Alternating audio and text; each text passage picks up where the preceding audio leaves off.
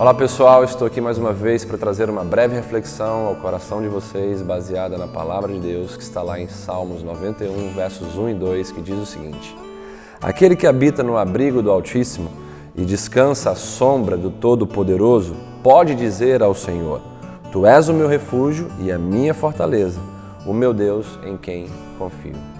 Esse texto traz para nós a vacina dupla do habitar e do descansar.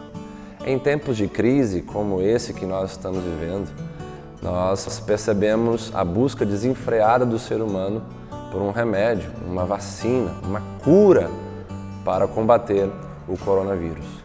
Porém, como nós entendemos que sobre todas as coisas devemos guardar o nosso coração, porque é do nosso coração que procedem as fontes da vida, queremos então priorizar o nosso interior, o nosso componente eterno, aquilo que nos conecta ao nosso Deus, o nosso coração, a nossa alma, o nosso espírito.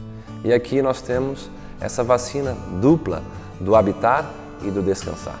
Quando nós habitamos no esconderijo do Altíssimo, no abrigo do nosso Deus, nós então desenvolvemos raízes profundas, desenvolvemos relacionamento, desenvolvemos intimidade, conhecemos a amizade do nosso Deus.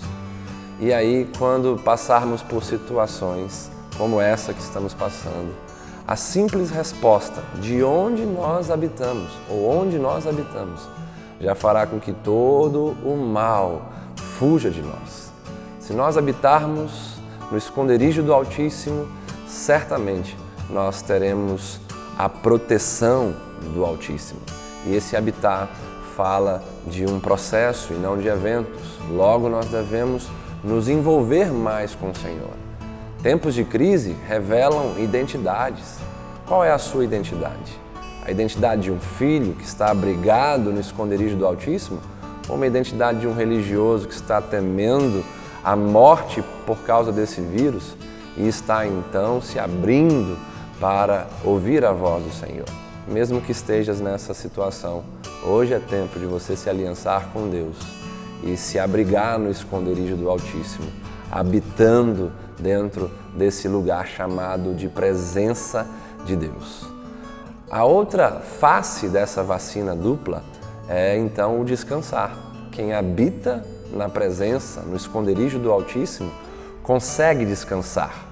E o descanso em tempos de guerra, em tempos de crise como essa, é o ápice da nossa fé. Aqueles que possuem uma fé verdadeira conseguem descansar à sombra do Onipotente. Quando o texto fala de sombra, se remete ao sol. Sol aqui significa adversidades. Logo, diante dessas adversidades do tempo presente, na presença do Senhor, habitando no esconderijo dele, nós conseguimos então descansar. E a palavra do Senhor vai dizer que aos seus amados ele confere provisão enquanto esses descansam, enquanto esses dormem. Aqueles que estão dormindo nesses dias de crise mundial são pessoas que estão, de fato, conseguindo descansar em Deus. O verdadeiro cristão, ele consegue dormir bem, descansar em Deus, porque ele se encontra num lugar chamado de abrigo do Altíssimo e tem total relação com esse descanso. Onde você habita determinará a qualidade do seu descanso.